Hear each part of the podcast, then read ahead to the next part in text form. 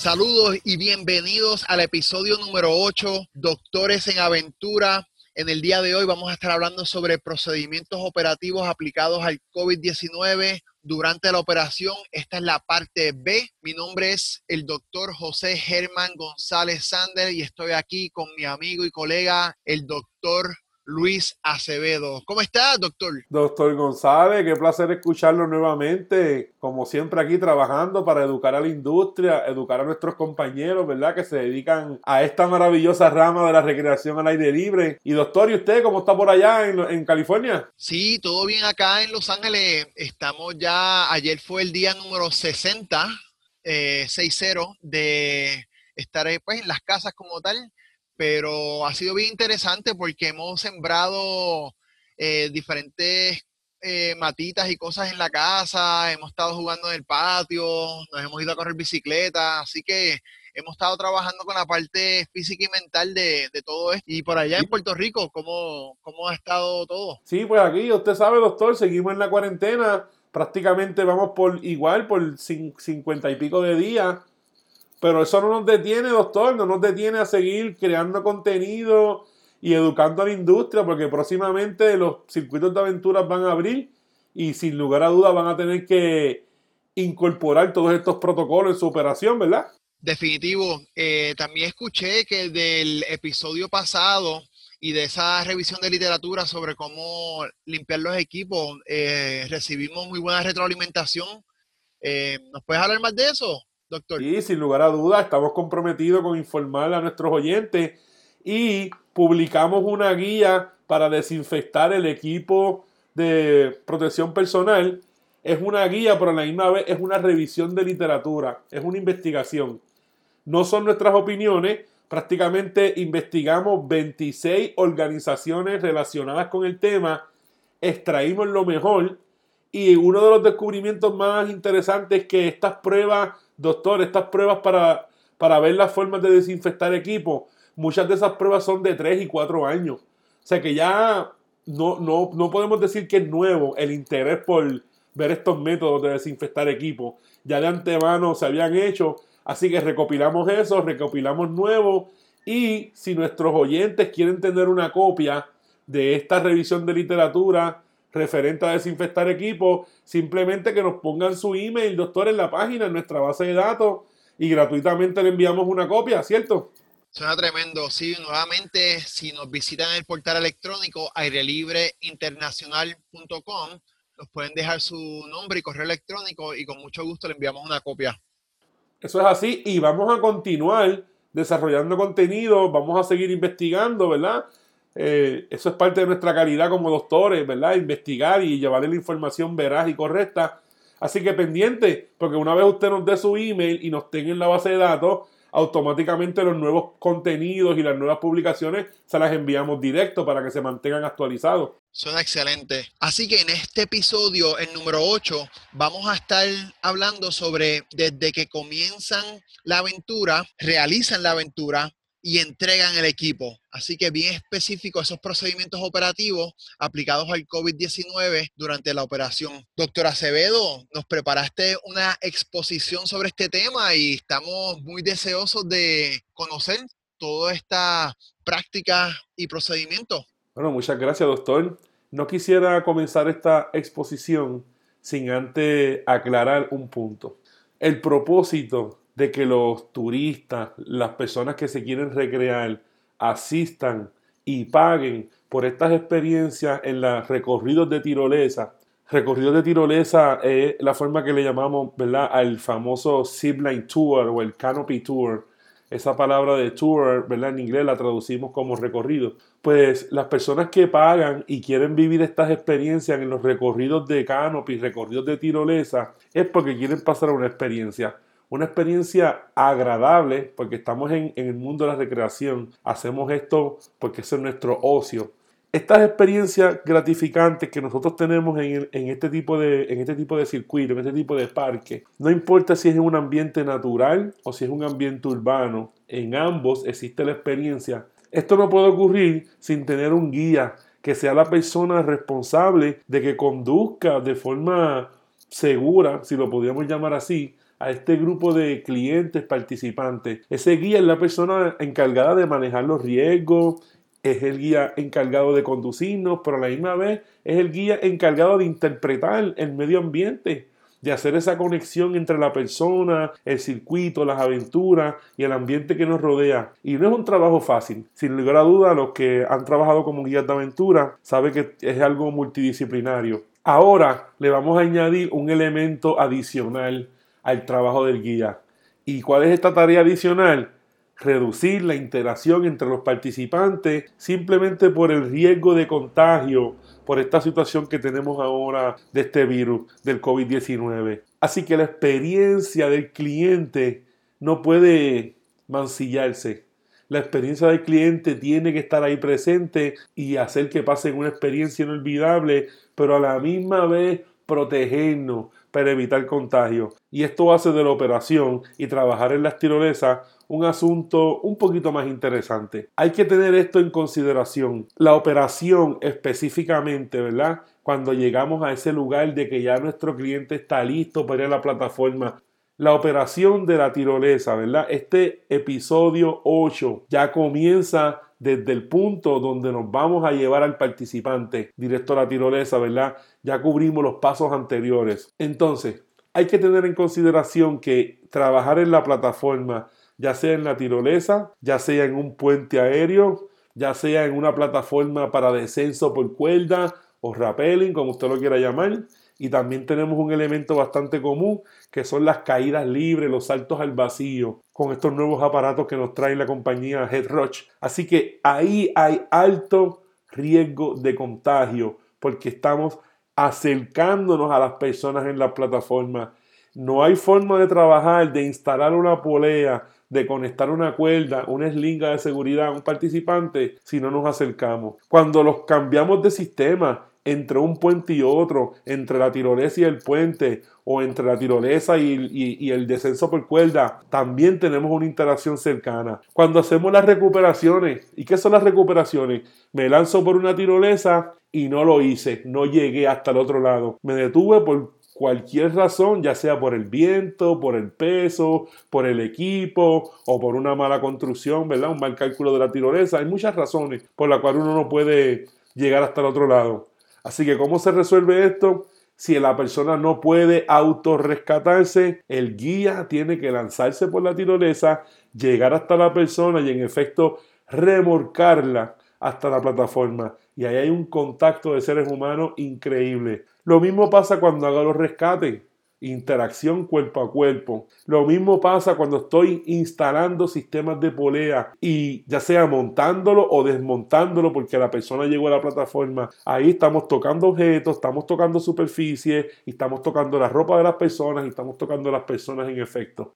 Me atrevo a decir que el trabajo y la operación en la plataforma es un lugar de alto riesgo de contagio. Así que tenemos que tener eso en consideración cuando vayamos a llevar a nuestros clientes ya a las plataformas para lanzarnos independientemente cuál sea ese elemento. Para las personas que no están acostumbrados y no, no conocen bien la jerga de esta industria de los circuitos de aventura, elemento eh, no se refiere a los elementos naturales del sol, la lluvia, se refiere al la actividad, al juego como tal, esa, esa experiencia. Así que elemento es cada actividad que hacemos. Por ejemplo, la tirolesa es un elemento, eh, descender por la cuerda es un elemento, cruzar el puente de obstáculo o el puente colgante es otro elemento. Así que si yo tengo tres tirolesas, un puente y un salto al vacío, pues en mi circuito yo poseo cinco elementos, ¿verdad?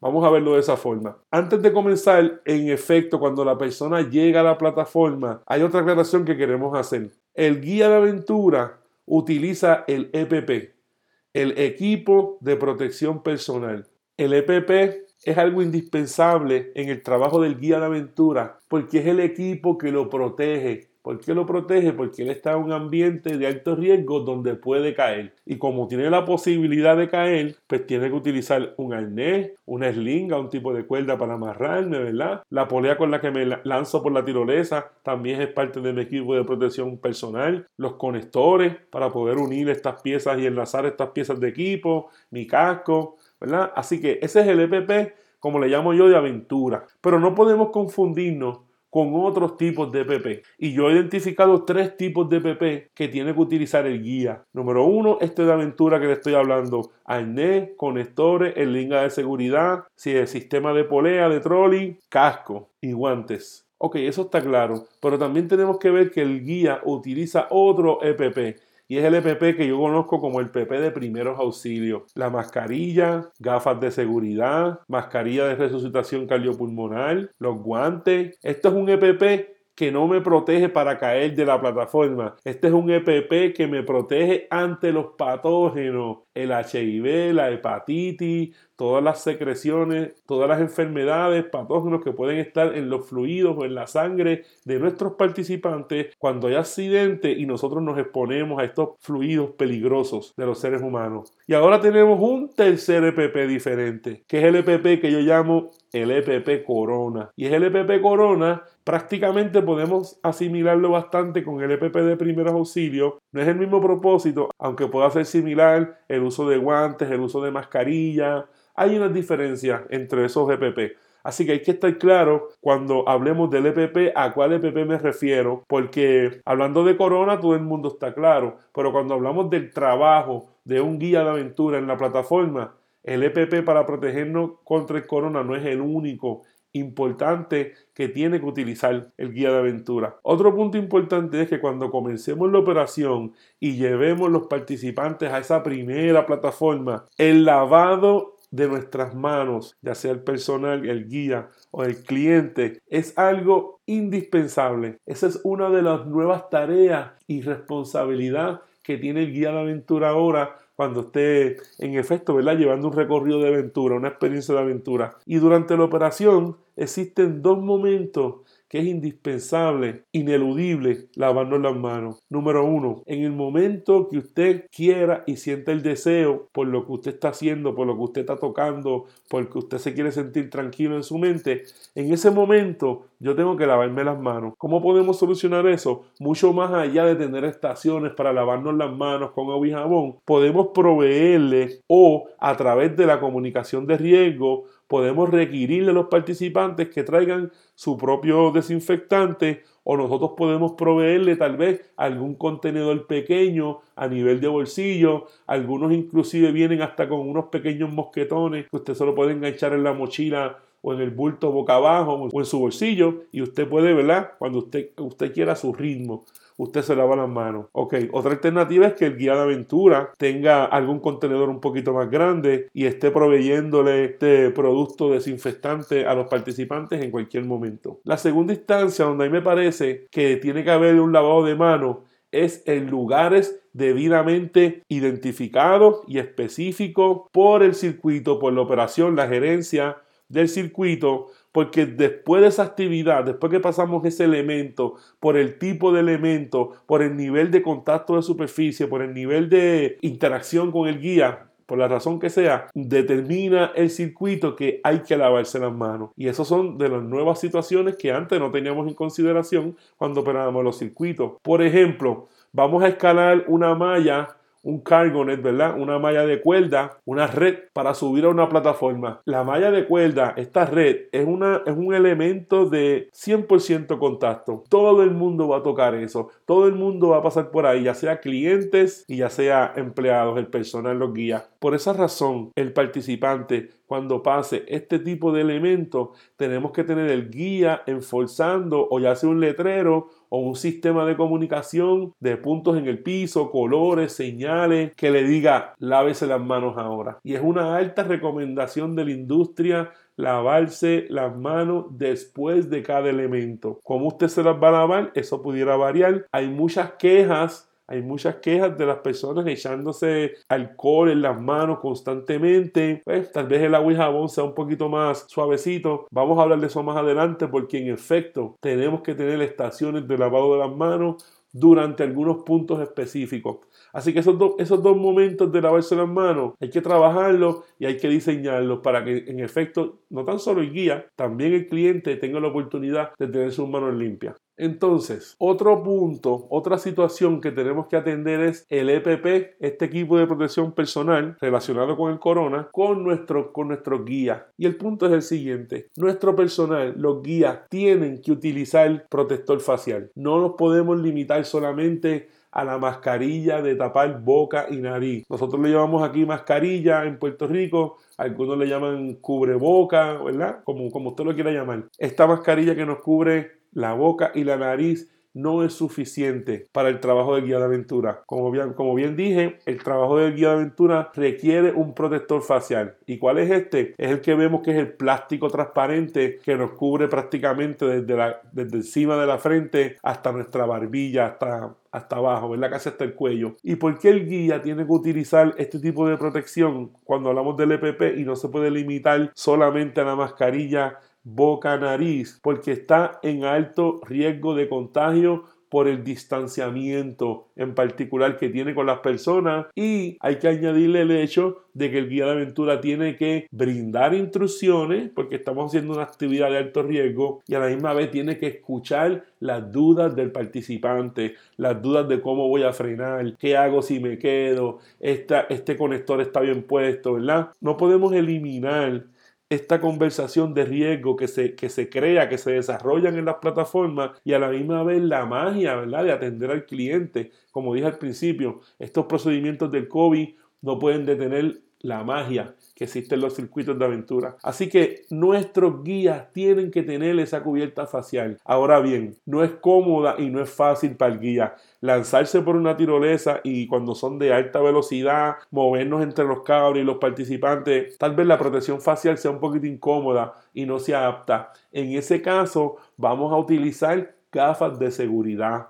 los safety goggles, como le llaman en inglés, estas gafas de seguridad. Así que la gafa de seguridad y esta mascarilla que nos cubre la boca y la nariz son esenciales para el guía de aventura cuando en efecto está en la plataforma montando, desmontando polea y transfiriendo participantes entre los diferentes elementos, lanzándose para la tirolesa para hacer recuperaciones o para hacer un rescate. Las tiene que tener puestas en todo momento. Más aún, y vuelvo y repito, porque nuestra distancia con los clientes va a ser menos de 6 pies. Es imposible operar una plataforma, un freno, ayudar a desmontar a una persona sin estar cerca de ella y sin tener contacto con su cuerpo, con su ropa, como ya lo dije anteriormente. Así que este trabajo del guía y la operación de la plataforma lo eleva a un nivel peligroso y por eso tenemos que proteger a ambos, al cliente y al guía de aventura. Por último, tenemos que tomar en consideración que esta gafa de seguridad, este plástico, puede contaminarse. Así que el cambio de gafas de seguridad, desinfectarlas, lavarlas y cómo se van a manejar estas gafas de seguridad es otra tarea también que tiene el guía de aventura, el personal del almacén que los guarda o el personal que está a cargo de desinfectar los equipos o si es el guía que tiene que desinfectar su propio equipo. Ojo, estas gafas de seguridad son plásticos y sabemos que el virus puede estar mucho tiempo en el plástico. Así que hay que informarnos en cuanto a eso, pero en resumen, el guía tiene que utilizar gafas de seguridad cuando está en la operación de los elementos en la plataforma. Otra situación que también tenemos que tener en consideración cuando vamos hacia las plataformas a lanzarnos por las tirolesas o a cruzar los puentes es el calzado. Y usted va a decir, doctor, pero el calzado, mire lo que pasa con el calzado. Posiblemente para accesar algunas plataformas o algunas partes del circuito tenemos que subir escaleras. Y las escaleras, en ocasiones, usted utiliza el pasamano o depende de la construcción, usted utiliza el propio escalón.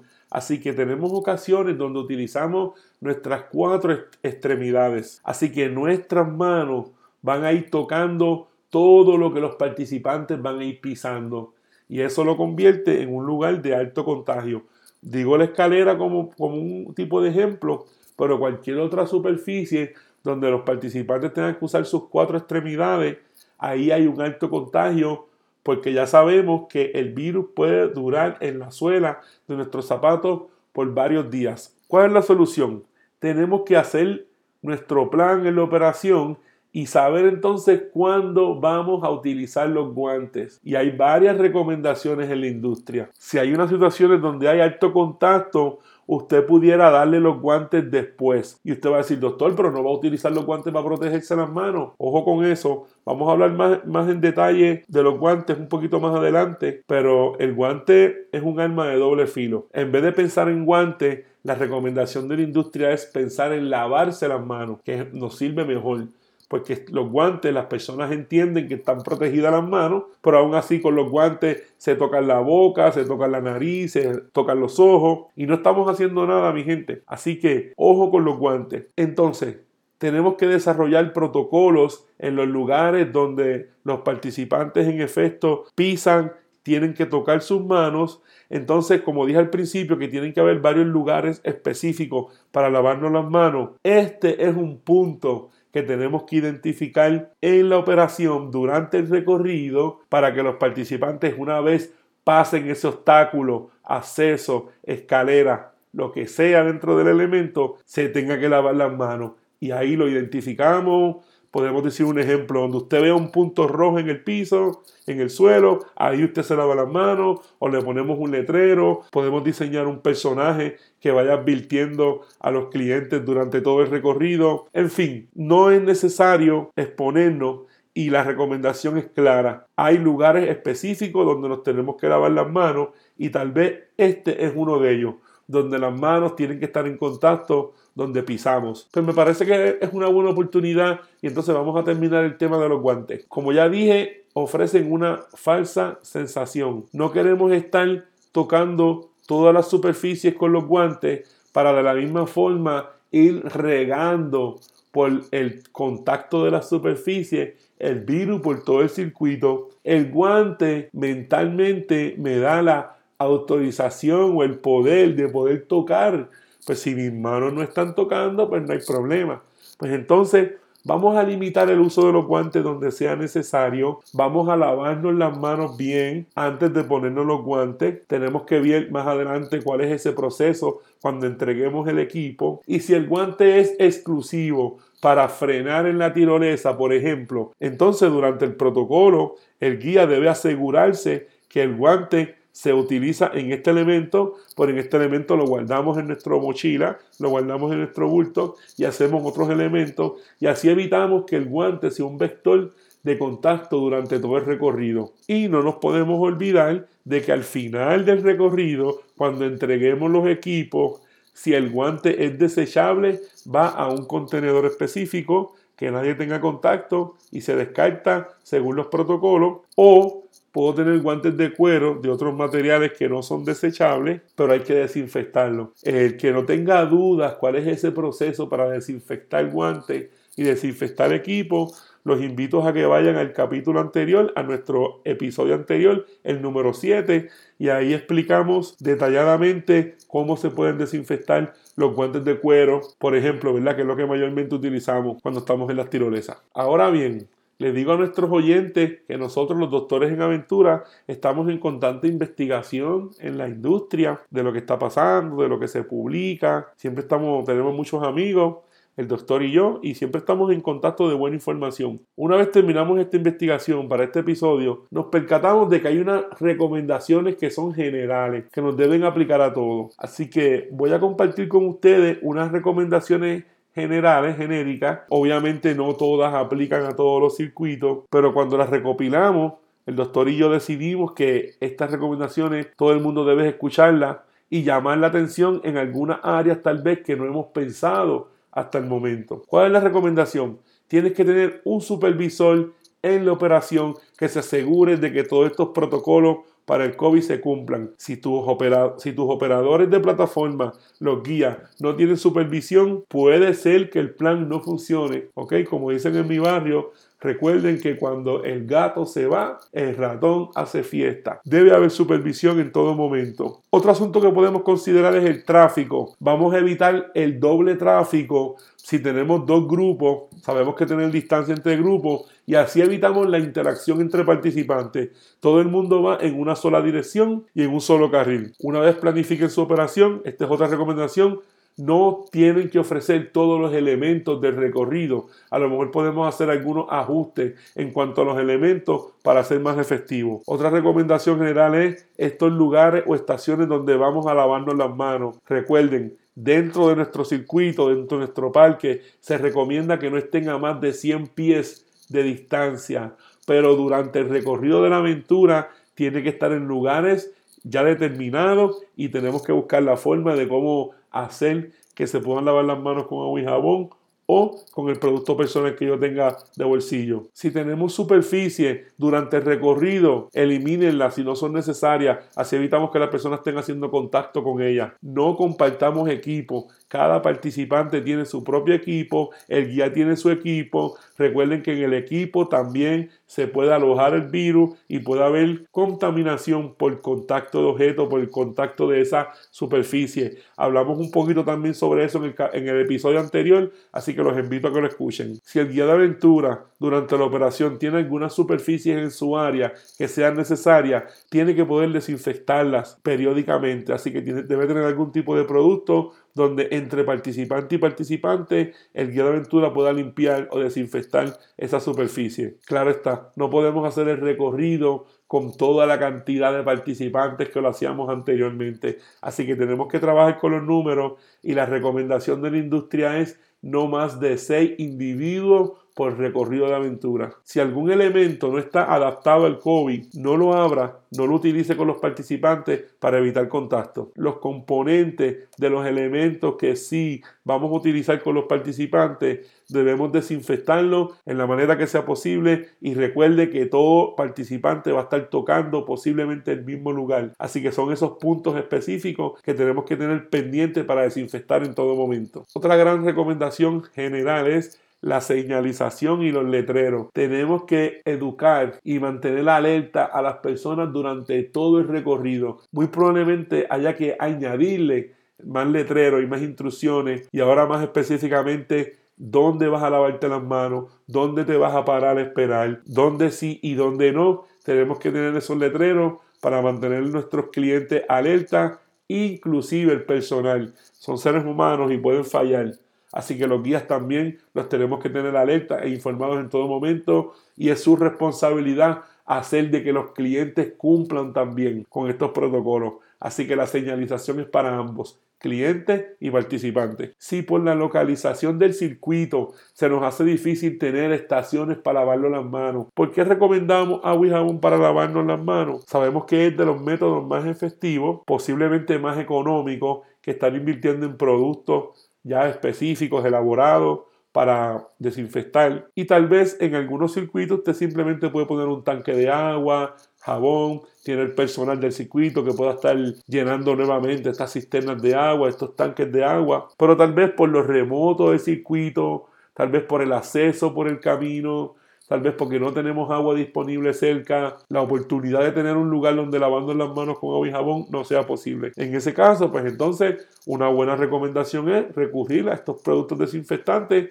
como dije al principio, contenedores pequeños, contenedores de bolsillo, que cada cual pueda tener el suyo remotamente dentro del bosque y una vez pasemos cierta actividad, cierto elemento y sea un punto de lavarse las manos, usted lo identifica, el guía es responsable de que la persona lo haga, simplemente saca su potecito, saca su contenedor, se lava las manos, desinfecta y continúa con la aventura. Si algún elemento del circuito envuelve escalar una pared, un obstáculo vertical y antiguamente escalaban dos o tres personas a la misma vez, ojo con eso, podemos limitarnos a una sola ruta o podemos dejar rutas vacías entre medio para evitar el contacto entre los participantes cuando estén escalando. Y la última recomendación que le tenemos, y no por esto es menos importante, al contrario, me parece que es bien importante porque tiene que ver con la interpretación que ocurre durante el recorrido de aventura. Si en su recorrido de aventura no hay interpretación, hay algo que está fallando, porque entonces ¿qué tenemos? Un grupo de personas vacías que van caminando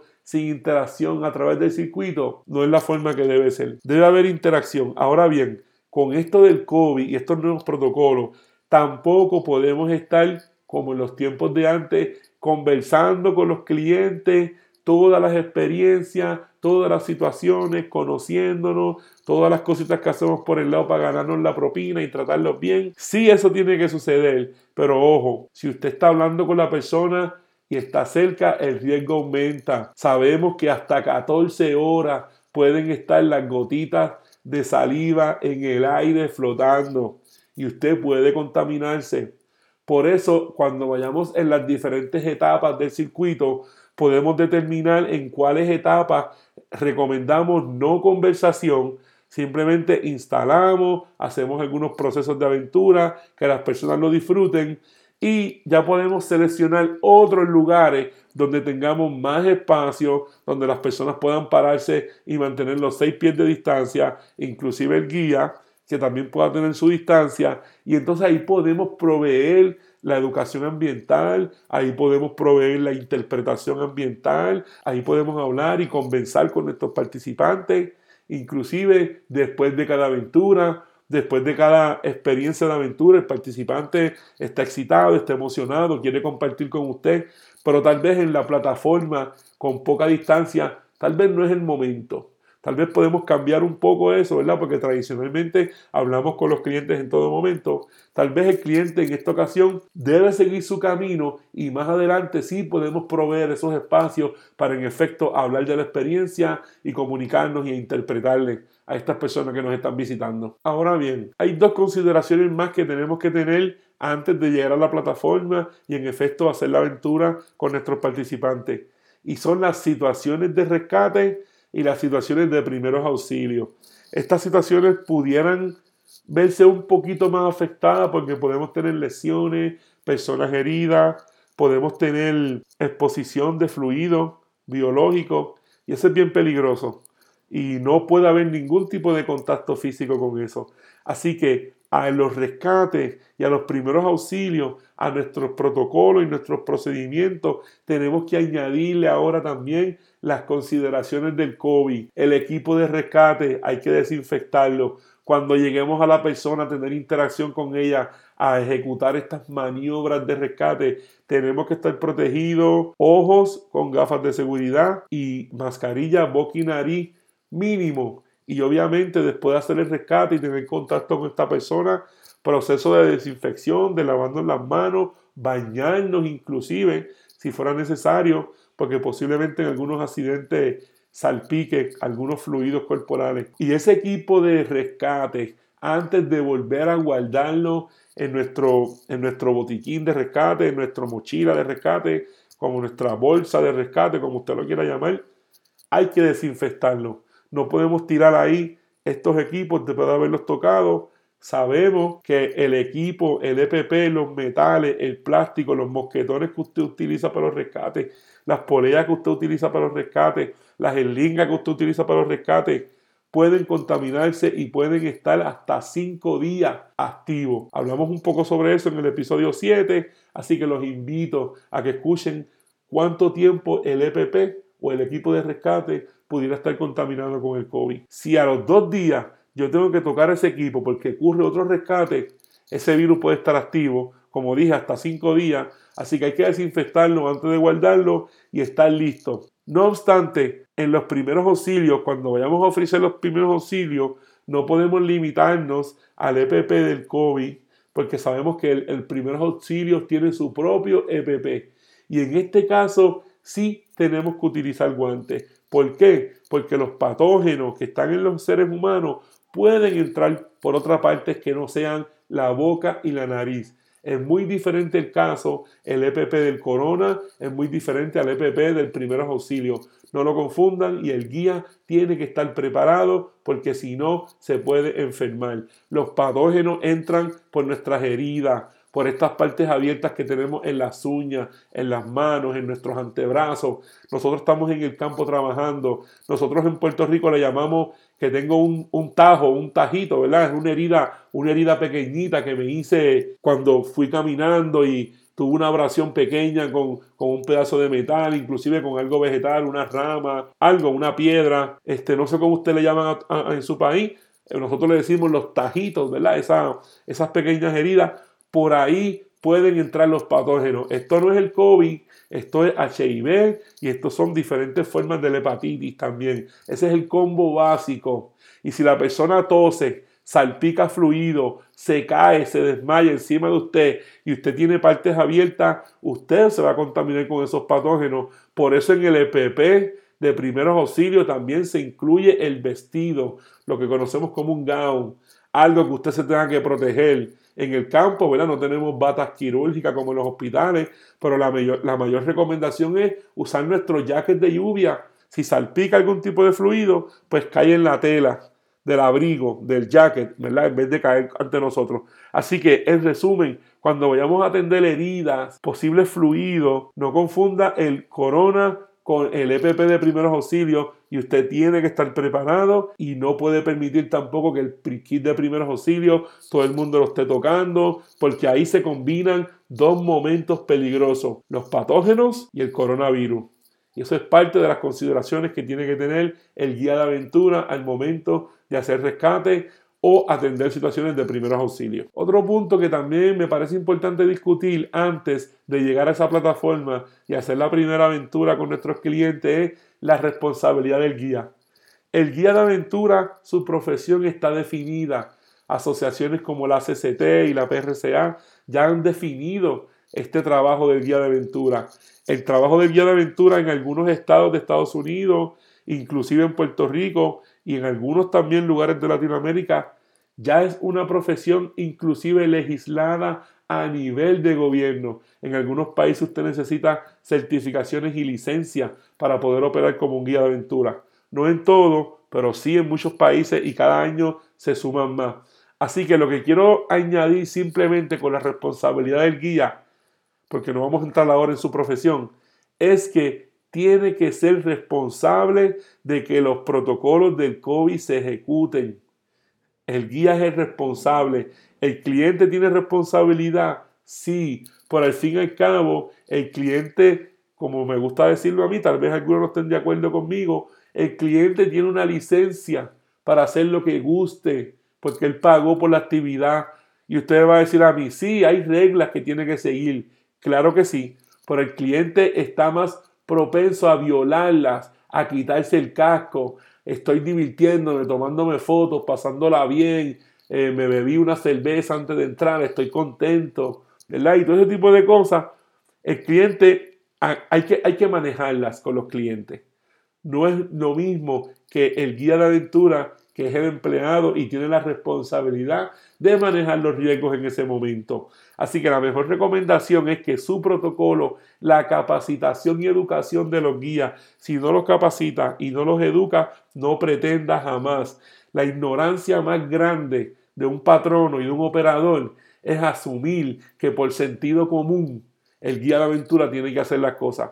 Cada patrono y cada operador que asuma que por sentido común el guía tiene que hacer las cosas, no sabe lo que está haciendo, no sabe en el mundo que se encuentra y me atrevo a decir que le falta mucho por aprender.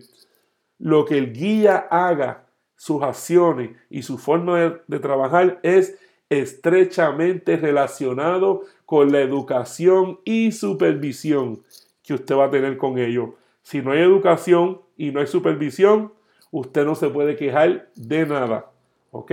Así que dejando eso claro, vamos a la responsabilidad del guía. Todo el protocolo del COVID, dónde se paran, dónde hacen fila, dónde se lavan las manos, dónde dejan los equipos, qué pueden tocar, qué no pueden tocar, es un trabajo adicional que el guía de aventura tiene que ser capacitado y supervisado para que lo realice. En parte, no cuando llego al circuito, no cuando estoy pagando, no cuando me están instalando el equipo. Simplemente cuando estoy en la aventura, en las alturas, en las plataformas, el guía de aventura es responsable de la actividad y ahora con esta nueva tarea. Responsable de que todas las reglas para protocolos de COVID se cumplan. De esa forma, hay por lo menos cinco comandos que el guía de aventura tiene que tener ahí, como decimos en Puerto Rico, a flor de piel en la punta de la lengua y tiene que repetirlo constantemente. Son cinco. Número uno, mantén la distancia con los demás clientes y participantes. Número 2, boca y nariz en todo momento cubierta. Número 3, lávese las manos con frecuencia, inclusive en los puntos específicos donde lo indicamos. Número 4, evite tocarse la cara, ojo, boca y nariz. Y número 5, evite tocar superficie. Son cinco comandos que el guía de aventura tiene que tener en todo momento y comunicárselo a los clientes. No es en su mente donde lo debe tener el guía, es en su boca y esto se llama comunicación de riesgo y es una de las nuevas tareas que el guía de aventura tiene que tener ahora al momento de realizar las operaciones de aventura. Les recuerdo a nuestros oyentes que estamos aquí obviamente resumiendo, no podemos dar toda la información que tenemos en el podcast, pero sí se la vamos a dar por escrito como dijimos en los podcasts eh, pasados, estamos preparando un documento con toda esta información gratuitamente. Y ahí usted va a tener esto estructurado por detalles. Aquí solamente, como dije, vamos a resaltar la atención con algunos puntos que nos parece importante discutirlo, pero usted simplemente envíanos su email, entra a nuestra página web airelibreinternacional.com, déjenos su email y cuando este documento salga la próxima semana, se lo enviamos gratuitamente para que los tenga. Y ahí sí que le garantizamos que usted va a tener todas las partes de, la operación y cada una relacionada con estos protocolos nuevos que tenemos que hacer para efecto del COVID. Ok, vamos a continuar. Ya en el capítulo pasado le pusimos el equipo a las personas, le dimos la charla de seguridad, fuimos a la escuela terrestre, le dimos la demostración. Ahora en este episodio 8 estamos listos para llegar a la tirolesa, al puente, al descenso por cuerda, al salto al vacío, lo que sea que fuese el primer elemento. Todo esto que estamos discutiendo son consideraciones que tenemos que tener para prepararnos y para ir listos, ¿verdad?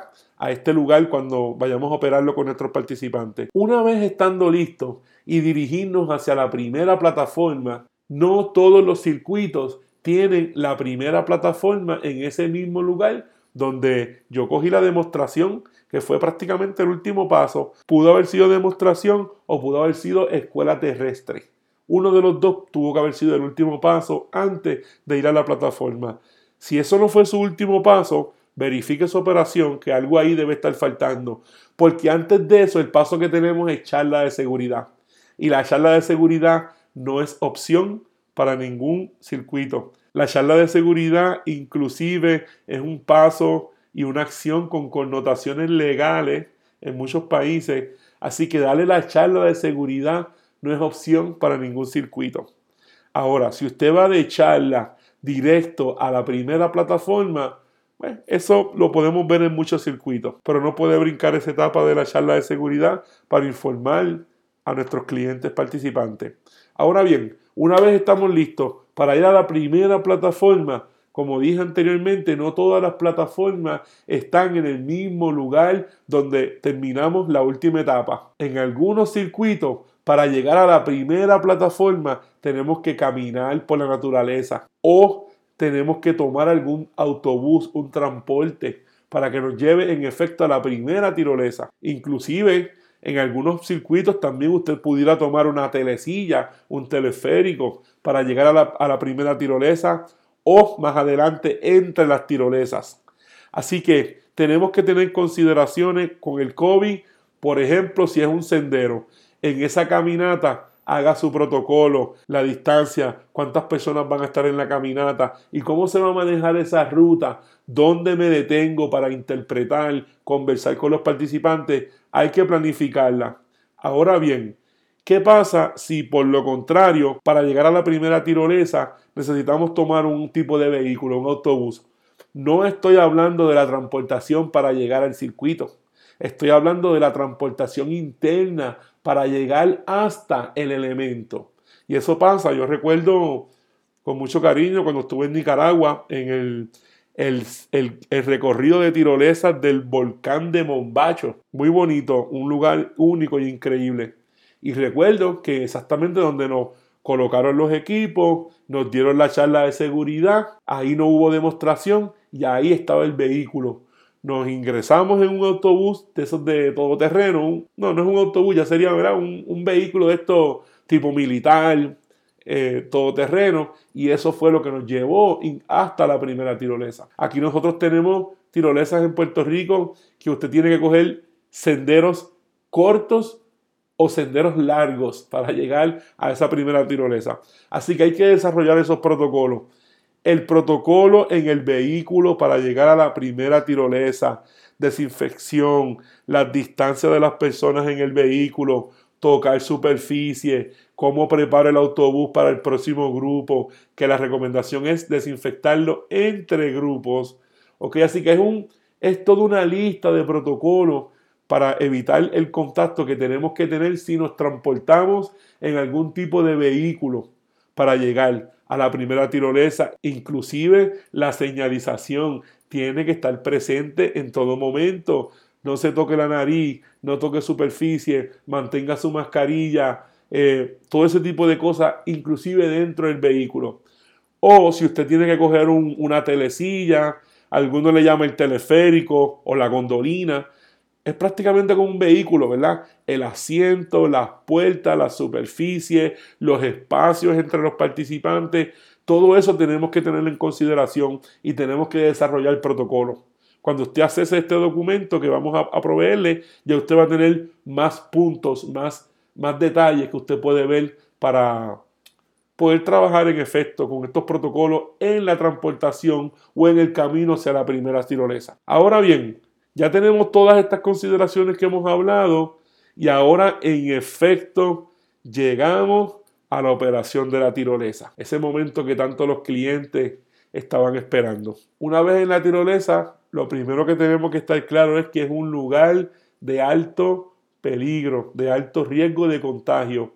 No es un lugar para vacilar, es un lugar para tener experiencias lindas con nuestros participantes, pero no es el lugar para dormirnos porque podemos en efecto entrar en contacto con nuestros clientes que queremos y apreciamos, pero dentro de todo son desconocidos y no conocemos sus comportamientos. Así que como ya usted sabe que en su trabajo va, hay momentos de poco distanciamiento por el tipo de operación de la tirolesa, hay que estar listo y protegido con nuestro EPP dirigido al coronavirus. Entonces, van a haber unos ciertos lugares que tenemos que desinfectar que tal vez no necesariamente es el guía el que lo desinfecta, el personal de mantenimiento, ¿verdad? Todo según el circuito. Las plataformas tienen escaleras, tienen pasamanos, tienen mucha superficie. Eso hay que desinfectarlo. El sistema de trolley, los mosquetones, las eslingas, las poleas que se utilizan, posiblemente estén en alto contacto. Las eslingas de seguridad que le conectamos a nuestros participantes, inclusive los mosquetones para conectarlos. El manejo de los frenos, tocar los bloques, las cuerdas de freno, según el tipo de freno, claro está, montar y desmontar al participante. Aquí sí que hay alto contacto físico en lo que instalamos ese sistema de polea, no tan solo para salir de la plataforma, sino también después del aterrizaje y cuando lo frenamos, ese momento de desmontar el sistema de polea también es de alto riesgo. Si para llegar a la plataforma hay una escalera y hay que hacer fila, formación, como llamamos en México, o la fila, como llamamos aquí, las personas esperando, el lugar tiene que estar con letreros dando instrucciones, el suelo tiene que estar identificado para que efecto esas personas tengan distanciamiento mientras están haciendo la formación para llegar a la plataforma. Al comienzo también comenté sobre las mallas de cuerda, los cargonet, para estos que se colocan 45 grados para subir a las plataformas, para subir los elementos, lugar de alto contacto y alto contagio. Todo el mundo va a estar tocando esa cuerda y recuerde que el virus dura varios días en ese tipo de superficie. Así que una vez hagamos ese tipo de elementos, tiene que haber un punto de lavado de manos debidamente oficial y vigilado, supervisado por el guía de aventura. Una vez escalemos esa malla, tiene que haber un punto oficial de lavado de manos letrero, señalización, que sepa que ahí tiene que lavarse las manos y el guía de aventura es responsable de supervisar que en efecto cada participante lo haga. Cuando el guía de aventura esté en la plataforma operando la tirolesa o el descenso por cuerda o el salto al vacío, tiene que utilizar el EPP Corona en todo momento, gafas de seguridad y mínimo cubrirme la boca y la nariz porque vamos a estar a bien poca distancia de las personas trabajando en las plataformas, en las estaciones, en lugares de alto peligro donde podemos caernos pero las instrucciones y el tipo de conexión que tenemos que tener por los equipos nos hace tener que estar cerca de la persona. Así que en todo momento el guía tiene que tener el EPP. Como mencioné anteriormente, cada circuito tiene que ser responsable por tener estaciones para lavarse las manos en esos lugares específicos durante la operación, durante la aventura, si no tenemos esa oportunidad, pues entonces algún desinfectante personal, pero hay lugares que en efecto es obligatorio lavarse las manos y el circuito tiene que encargarse de proveer esa oportunidad y el guía tiene que ser responsable y supervisar de que en efecto eso ocurra. Existe otro momento también que a mí me preocupa mucho porque hay alto riesgo de contagio y es en el momento específico cuando estamos instalando, montando o desmontando el sistema de polea en la tirolesa. ¿Por qué? Porque probablemente cuando usted instale su sistema de polea, el participante esté parado en una especie de escalón, paso, un banco, banquito, como le llamamos aquí en Puerto Rico, para que esté un poquito más alto, evitar la tensión en el sistema y poder montar el sistema de forma relajada. ¿Qué pasa? Eso hace que el cliente esté más alto que nosotros. Posiblemente usted que guía la aventura e instala polea, usted está instalando la polea, pero mirando hacia arriba, porque esa persona está, es algo así como estar hablando con el profesor Girafales, ¿verdad? En la vecindad del chamo. ¿Cuál es el problema con eso? Cuando hablamos y hay asperjación de saliva, salen gotitas de saliva, no tan solo puede estar en el aire por 14 horas, sino que por gravedad o por densidad, según lo que usted crea, yo creo más en la densidad, esas gotas van a caer y prácticamente es una lluvia de gotitas de saliva que usted va a recibir si usted está por debajo del participante. Así que ojo con eso. ¿Cuál es la mayor recomendación? No converse con la persona. Ese no es el lugar para convencerlo bien que la estoy pasando. Vengo de, qué sé yo, de Costa Rica, vengo de Washington. No, como dije, ya hay lugares que más adelante lo podemos hacer. Este es el lugar para usted dar instrucciones que el participante inclusive pueda sentar con la cabeza, sí no. Obviamente, si tiene alguna duda hay que aclarársela. Por eso requerimos que el participante tenga eh, la cobertura de mínimo de boca y nariz en el momento de la pregunta. Inclusive, el participante debe estar en la plataforma anclado con su eslinga de seguridad no hay oportunidad de que se vaya por accidente por la tirolesa. Así que usted puede retirarse un poco en lo que el participante también hace las preguntas. ¿Ok? Y por eso es que usted, como guía de aventura, tiene que tener esas gafas de seguridad en los ojos, porque usted va a recibir preguntas en ese momento. Los participantes siempre tienen dudas eh, por el miedo, por el susto, ¿verdad? De, tirarme por la tirolesa, qué voy a hacer si no llego, qué voy a hacer cuando salga, corro, no corro, me siento, si freno, no freno. Los participantes tienen muchas preguntas. Así que si usted es un guía, que si usted se está preparando durante el camino, durante el sendero, en esos lugares donde podemos hablar, o inclusive cuando usted reciba a la persona en la plataforma, es el momento de usted llenarla de información y usted vuelve y le repite, y repetir información a través de las plataformas del circuito es algo básico y normal requerido en la profesión del guía de aventura. Usted lo recibe en la plataforma. Bienvenido. Gracias por estar aquí. Así te vas a sentar. Así es el freno. El guía te va a hacer una señal. Y todo ese protocolo de plataforma, usted se lo está diciendo. Y de esa forma usted evita que el participante le hable. Y así evita esa interacción o una contaminación por asperjación, ¿verdad? De, gotitas de saliva. Tal vez este es el momento más peligroso, la interacción cuando conectamos los participantes a la tirolesa, cuando los conectamos al sistema de belay para cruzar un puente, cuando los conectamos al sistema de cuerdas de belay para descender por cuerda o cuando nos conectamos también a un aparato de salto al vacío. Por eso hay que tomar tiempo y pensar esto, porque no es tan sencillo como mantener distancia. Hay procesos, hay acercamientos, se están tocando equipos, hay conversación entre las personas. Es un poco complejo si lo analizamos bien profundamente, así que tenemos que tener protocolos para todo cuando estamos en esa interacción de la plataforma, ya sea enviando y ya sea recibiendo. Y otro asuntito que también tienen que investigar los operadores de los circuitos es la velocidad de la tirolesa en relación con la mascarilla. ¿Me puedo lanzar por la tirolesa con la mascarilla suelta o no puedo? ¿Qué pasa si la mascarilla se le suelta a la persona durante el viaje por la velocidad, porque no estaba bien puesta? Inclusive una mascarilla pudiera salir y me imagino yo, esto no está registrado, pero soy yo aquí analizando posibles situaciones. Se pudiera inclusive alguna cinta de la mascarilla enredar con el sistema de polea. Quién sabe si eso pudiera ocurrir. Así que tenemos que analizar nuestra tirolesa y eso nos va a determinar qué tipo de mascarilla inclusive tienen que utilizar por las velocidades de las tirolesas. Si, por último, si tenemos tirolesas veloces, si tenemos tirolesas que pueden afectar la mascarilla, ya usted sabe que en la comunicación de riesgo y en los requisitos de participación, usted le tiene que indicar al participante, tiene que usar este tipo X de mascarilla. ¿Ok? Para poder entonces contrarrestar los efectos de la velocidad. Si no es así, puede ocurrir el caso de que pierdan las mascarillas y entonces tenemos un problema aún mayor. Cuando el participante llegue al freno, al bloque, a ser desmontado, inclusive a los próximos elementos, va a estar sin mascarilla.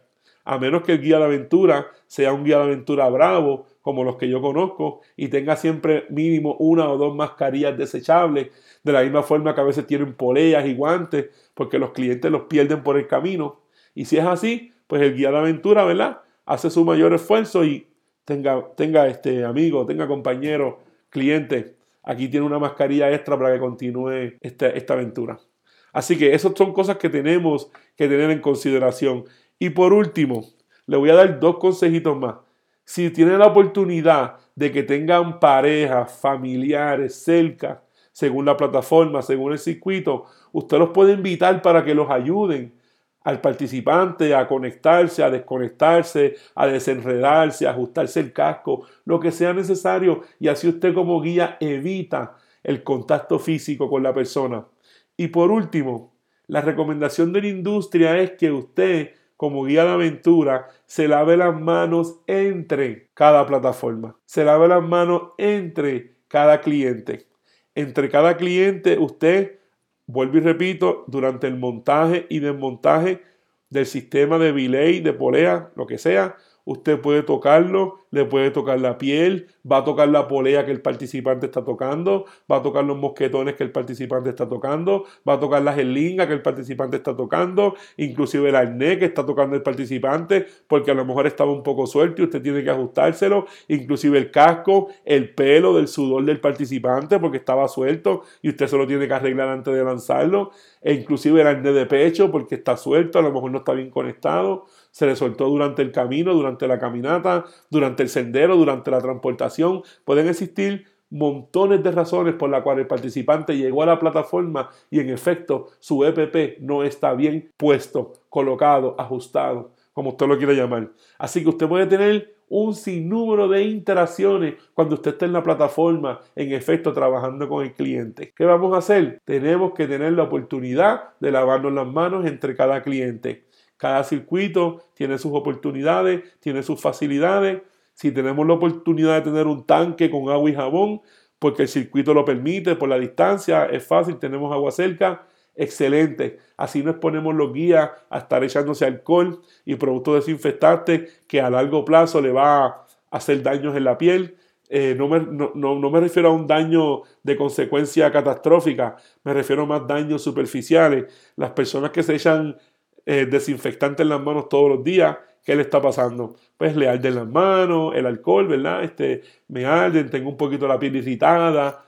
Pues si usamos agua y jabón, también evitamos eso, pero no todas las plataformas se prestan, no todos los circuitos se prestan, así que mínimo el guía debe tener un desinfectante para poder en efecto lavarse las manos después, antes y después de cada participante por el alto contagio. Lo mismo ocurre en los puentes. Tenemos que desarrollar el protocolo por los puentes. Pues entonces en el puente no tenemos que instalar sistemas de polea, pero sí tenemos que tomar el mosquetón del cliente y conectarlo en el cable de belay. A lo mejor usted le puede dar instrucciones, así evita el contacto. Pero hay clientes que por más que usted le explique cómo abrir un mosquetón automático, sube el seguro, dale vuelta, dale una vuelta para otro lado, empújalo hacia atrás, baja el casquillo, sube el casquillo. Hay personas que no pueden trabajar con eso. Ay, por favor, ayúdeme. Y ahí entonces usted como guía de aventura tiene que intervenir y tocar ese mosquetón y tocarle el linga. Así que, ojo, en ese cambio de sistema, cuando vamos hacia los puentes, hay superficie y hay contacto también cerca que usted tiene que tener el EPP puesto en todo momento. De la misma forma pasa cuando vamos a las estaciones de descenso por cuerda y las estaciones de salto al vacío. Llegué a la estación. ¿Quién me conecta? El aparato de belay y todos estos procesos que nosotros conocemos los hacemos cerca de la persona. Inclusive estamos cerca de ellos en el borde cuando se está lanzando al vacío, al precipicio, al, descenso que usted esté haciendo o a la caída libre que usted esté haciendo. Todo eso se hace frente a la persona. Así que volvemos y repetimos, si usted está en estas estaciones de descenso por cuerda o estaciones de salto al vacío, el EPP del participante es bien importante, incluyendo sus gafas para proteger los ojos, boca y nariz, y el cliente mínimo debe tener la mascarilla de boca y nariz. Cuidado con las interacciones, cuidado con las conversaciones. Volvemos y repetimos, ese no es el momento de estar hablando de las experiencias y del turismo y del país. Se puede hacer más adelante. Es un lugar donde estamos cerca y ese es el mensaje. La operación de las tirolesas se hace con poco distanciamiento físico. Por eso tenemos que estar bien protegidos. ¿Ok? Y esta es linga. Vamos a imaginar que yo me voy a tirar con estos productos que está haciendo la compañía Headroach, todas las personas posiblemente agarren la eslinga, la cuerda o la cinta, ¿verdad? Como usted lo quiera llamar, posiblemente las personas toquen esa cinta en el mismo lugar, en el mismo punto. Tiene que haber un proceso para desinfectar ese punto, porque todo el mundo lo está tocando, o a lo mejor usted le puede proveer guantes nuevos al participante para hacer ese evento, un guante que no haya sido contaminado durante el camino, usted lo tiene desinfectado ahí, listo, esperando que llegue el participante y que quede claro, tiene que desinfectarse las manos el cliente antes de ponerlo, porque entonces ¿qué estamos haciendo?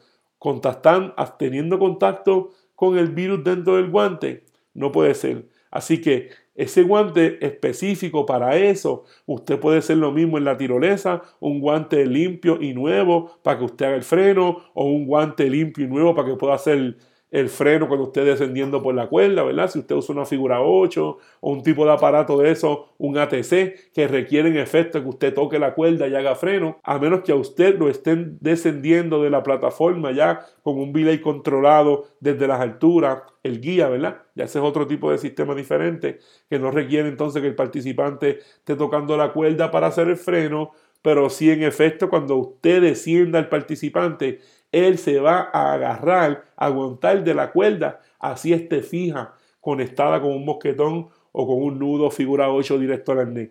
Y eso se va a convertir entonces en otro punto de contacto. Usted puede proteger esa área, desinfectarlo, darle guantes nuevos. El hecho es que son áreas de alto contacto y usted tiene que estar completamente protegido. Entonces, cada circuito tiene la responsabilidad de crear estos protocolos por elemento protocolo de tirolesa, protocolo de descenso por cuerda, protocolo de salto al vacío, protocolo de puente aéreo, los puentes en los pasamanos de los puentes, lo que conocemos como los, handrails, ¿verdad? Los pasamanos donde todo el mundo se agarra cuando va caminando. Eso es un punto de, contacto al 100%.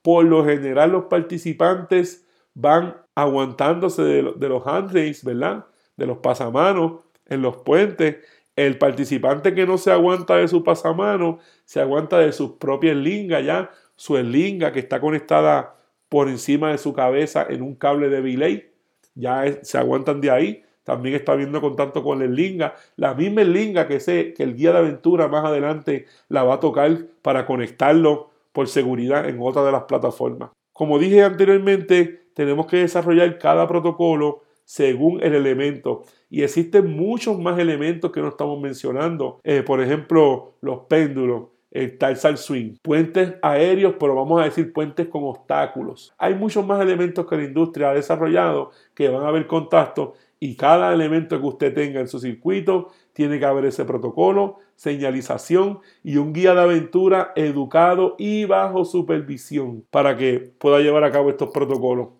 Por último, usted hizo toda la aventura, todo el mundo feliz, todo el mundo contento, nos protegimos, el guía fue responsable, hizo que estas personas pasaran una experiencia inolvidable y como todo, ¿verdad? Como dice la canción de Héctor Lavoe, todo tiene su final. Llegó el momento de entregar el equipo. El equipo que tiene alto contacto, no tan solo del usuario, sino de los compañeros que se abrazaron para tomarse fotos, sino de lo, del orín que la persona, por alguna razón que pasa, está en ese arnés también, inclusive ese fecales, inclusive cualquier otro tipo de secreción, inclusive no, no del usuario, sino del participante que está al lado, que le habló y cayeron gotitas de saliva de ese participante, o el participante que tuvo alguna otra secreción y por el efecto de salpicar le cayó el arnés, el sudor del propio participante, ese arnés, esa linga, esos mosquetones, todo el equipo que viene de la tour, tenemos que verlo como peligroso.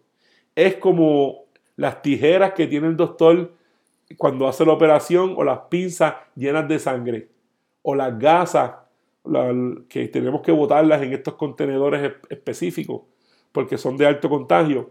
Es lo mismo con el EPP. ¿Qué significa? Que cuando vayamos a hacer los protocolos para entregar equipo, número uno, las personas se van a acercar a ese lugar. Así que ya tiene que haber alguna fila, una formación para que tengan su distanciamiento mientras entrego el EPP. Cuando yo en efecto llego al lugar para entregar mi EPP, un ser humano me va a recibir. Esa es una alternativa. Obviamente ese personal con EPP completo, porque muy posiblemente la persona que le entregue el equipo le dé las gracias, le hable sobre la experiencia y ahí hay gotitas de saliva fluyendo por el aire, como dicen las canciones de Bob Marley. Así que hay que tener ojo con eso. Si no hay un ser humano, pues usted le pone unos contenedores, ¿verdad?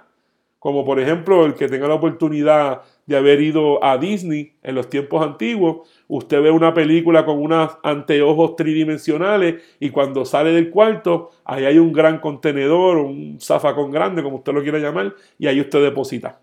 Podemos hacer lo mismo. Podemos tener un contenedor para que el participante deposite el arnés, otro para que deposite los cascos, otro para que deposite las poleas, y así por el estilo. De lo contrario, es un personal del circuito que lo está recibiendo, obviamente con las protecciones del EPP completa. Entonces él los toma y él los ubica en esos lugares exclusivos que podemos decir desde cierto punto de vista es una cuarentena, cuarentena desde el punto de vista de manejo de equipo, ¿verdad? Cuarentena desde la helga de la industria. Son equipos que van a estar en cuarentena, por llamarlo de alguna forma, hasta que ven el proceso de lavado y desinfección.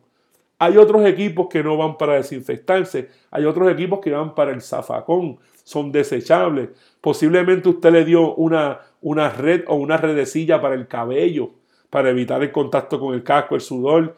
Eso va para descartado al zafacón. A lo mejor puede que se, en algunas partes tenga guantes desechables. Eso va para el zafacón. Y otros artículos que tengan, eso no se mezcla, eso va para el zafacón se, se cierran y se disponen de ellos para que nadie tenga contacto y entonces el equipo del EPP se queda en el almacén para ser desinfectado. De esa forma ya el cliente entregó el equipo, usted se protegió con dos formas, ya sea con un ser humano recibiéndolo o con un contenedor para que el cliente en efecto lo eche. Y después de eso, el próximo paso, que ya lo vamos a discutir en nuestro próximo podcast, en el episodio número 9, nosotros consideramos ya que eso es una operación después de, ¿verdad? Después que hacemos la aventura. Entonces comienzan los procesos de lavado y desinfección, que ya hablamos sobre eso en el capítulo pasado, en el episodio número 7. Así que los invito a que lo escuchen porque hay bastante información ahí sobre desinfección de equipo, en, los cuartos de equipo, en los almacenes, como usted quiera llamar ese lugar donde usted almacena ese PPP. Bueno, doctor, hasta aquí tenemos la información, este, sintetizando, tenemos todas las consideraciones que necesitamos antes de llegar a la plataforma con ese participante, hacer la aventura, protegernos durante la aventura y cómo nos vamos a proteger también en el momento de devolver el equipo. Para el próximo episodio, para el número 9, vamos a hablar entonces del proceso después de. ¿Qué hago después de la aventura? Desinfectar los equipos, los equipos de rescate, hacer reporte, documentación, preparar los equipos y todo el circuito para que quede limpio, listo, desinfectado, elementos, componentes, para que estén listos para recibir los próximos participantes, ya sea en el mismo día o al día siguiente. Así que eso es lo que tenemos por hoy, doctor. Y, recuerden, todos nuestros oyentes, que toda esta información y mucho más ya está en un documento que vamos a compartir con ustedes en la próxima semana. No, no olvide enviar su email, nuestra base de datos, para que una vez esté listo lo pueda recibir y usted tenga el beneficio de esto que discutimos y muchos puntos más que hay que tener en consideración para tener una operación, no me gusta llamarla segura, ¿verdad? Porque segura es la muerte. Vamos a decir una operación plagada de manejo de riesgo. Y esa es nuestra labor. Así que gracias a todos los oyentes y doctor González, llévatelo. Excelente exposición, doctor Acevedo. Bueno, muchas gracias por escuchar nuestro podcast. Estamos bien contentos. Sabemos que su tiempo es bien importante para ustedes y para nosotros es un privilegio que ustedes seleccionan qué hacer con su tiempo de escuchar este programa. Así que les recuerdo que si desean una copia del manual de adiestramientos y operación de Tours, Canopy y Tirolesa, pueden accesar nuestro libro en amazon.com. También si desean obtener una copia de lo que hemos hablado en este podcast, por favor visiten la página Aire Libre Internacional, déjenos su correo electrónico para recibir este documento el próximo episodio es el episodio número 9. En ese episodio vamos a estar hablando sobre los procedimientos operativos aplicados al COVID-19 después que termine la aventura como tal. Así que con eso nos despedimos.